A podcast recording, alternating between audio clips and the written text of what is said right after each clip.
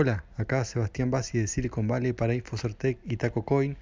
Bueno, hoy empiezo con un tema de, impuestos en Estados Unidos porque, eh, bueno, está el, no es el rumor, sino es un plan del gobierno, eh, de algunos legisladores en realidad, sobre poner un impuesto, un tax a los SMS. Eh, Entonces, bueno, hay mucho lío acá por eso, porque eh, bueno, se interpreta como que cada mensaje que se va a mandar va a tener un impuesto eh, y en realidad no es tan así, eh, sino que, bueno, cuando aclaran, ¿no? los autores de la iniciativa dicen que en realidad, bueno, por empezar, ¿no? hay, que, hay que tener en cuenta que acá en Estados Unidos la mayoría de los planes incluyen SMS ilimitados, gratis, bueno, no es gratis, sino con, con el servicio, ¿no?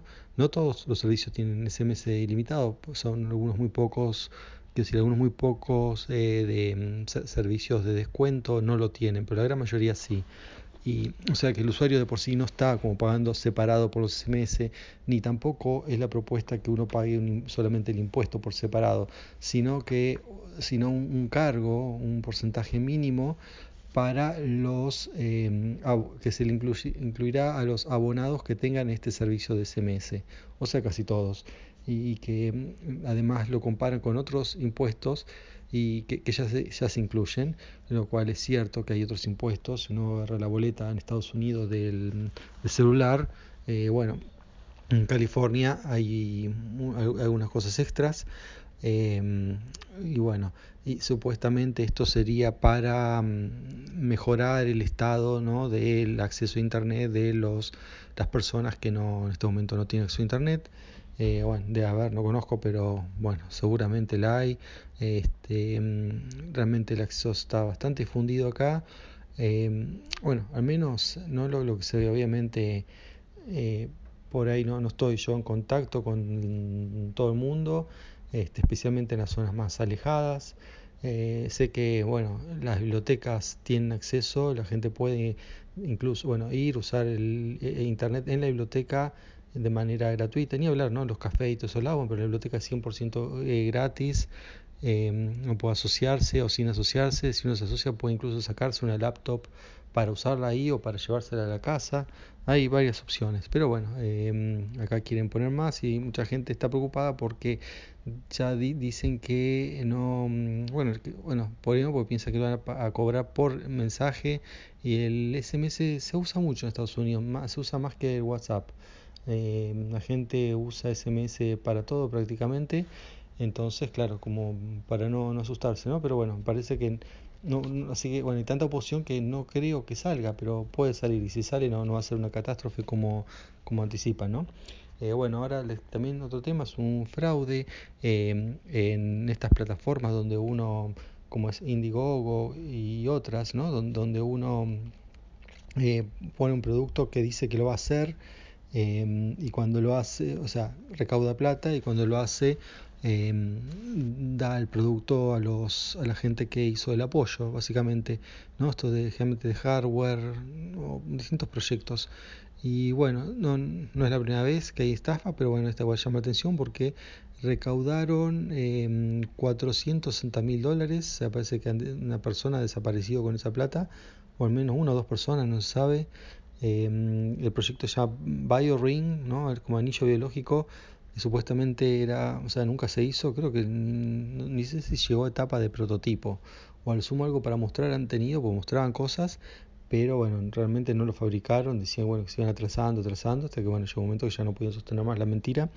El BioRing supuestamente tenía todos los sensores em, que se usan comúnmente ¿no? en las pulseras, cuando uno usa, por ejemplo, lo que son los Fitbit y todo eso, ¿no? para em, tener control cuando hace actividad física, pero en un anillo, entonces era mucho más cómodo, más práctico y podía medir el pulso y todo eso, pero bueno, la verdad, aparentemente todo mentira, no, no se sabe qué el paradero del, autor.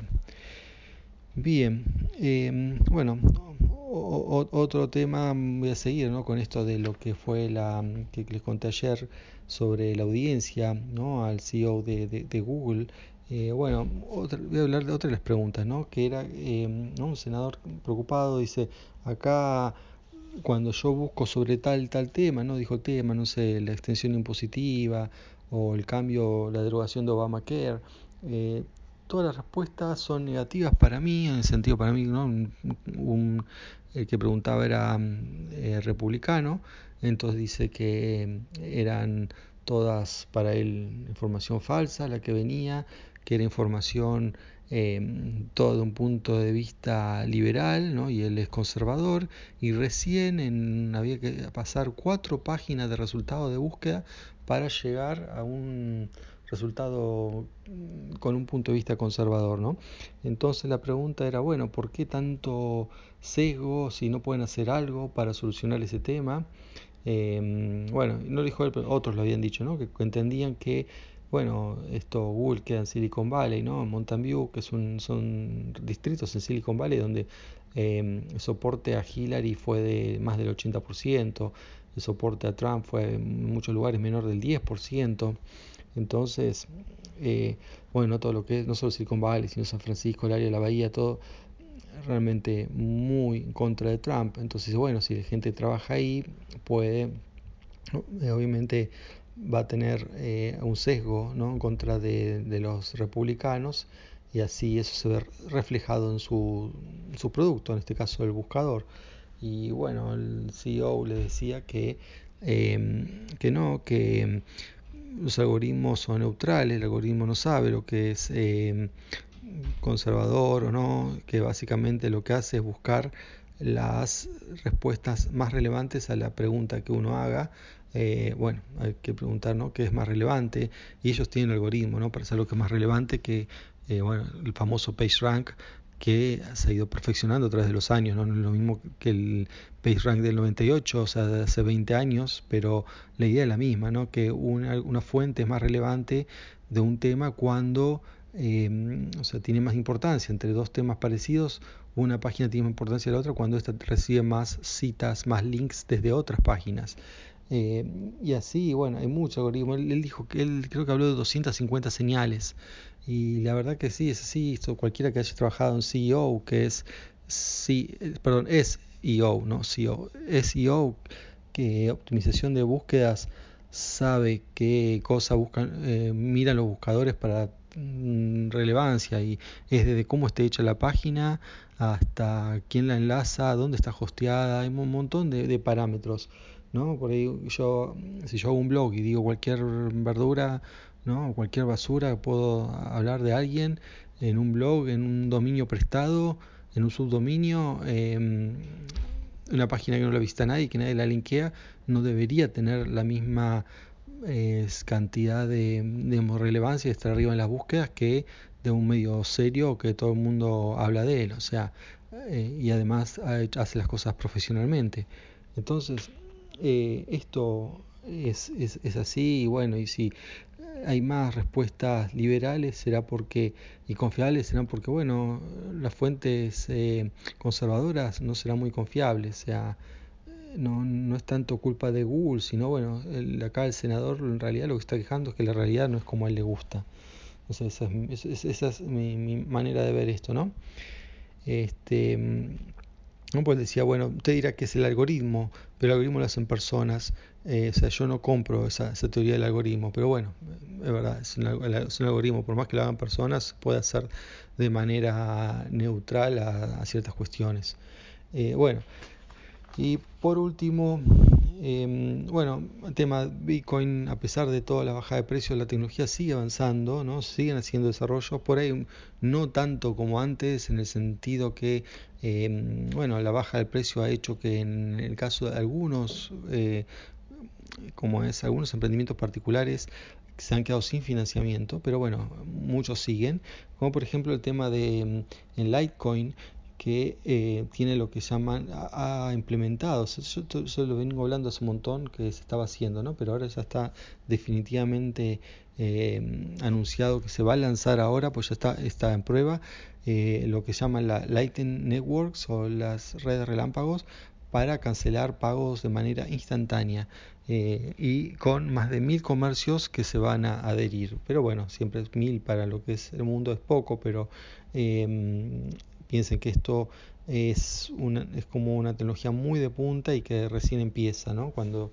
esto se propague, bueno, va a ser importante porque justamente una de las, de las críticas que se le hacía tanto a Bitcoin, en este caso el Litecoin, pero no importa, es las criptomonedas en general, es el tiempo que tardan en cancelarse las, em, las operaciones, ¿no? En, o cancelarse una deuda o efectuar una operación y en Bitcoin el promedio es 10 minutos, a veces más, a veces menos, bueno, hay gente que ha pasado, bueno, fácil, a veces 40 minutos, por ahí a veces son 2 o 3 minutos, pero depende de la plata, depende un montón de, digamos, la plata, la cantidad de Bitcoin que se transfieran, hay un montón de variables, la confianza o bueno, la falta de muchísimas variables que hacen que se requieran varias confirmaciones y cada confirmación en promedio tarda 10 minutos. Eso es lo que hace que eh, para varias cosas eh, se, se espera un, digamos, para varios tipos de transacciones se, se espera hasta una hora lo cual esperar una hora, mm, no sé, es una transacción internacional que uno compara con un banco, sigue siendo rápido, pero, ¿no? Que a veces tarda días. Pero, por ejemplo, si yo voy y quiero, ¿no? la comparación típica, voy quiero comprar un café, no puedo esperar horas ni minutos, tiene que ser segundos, ¿no? La tarjeta de crédito es prácticamente instantáneo. Bueno, eso mismo es lo que se quiere lograr con estas redes relámpagos.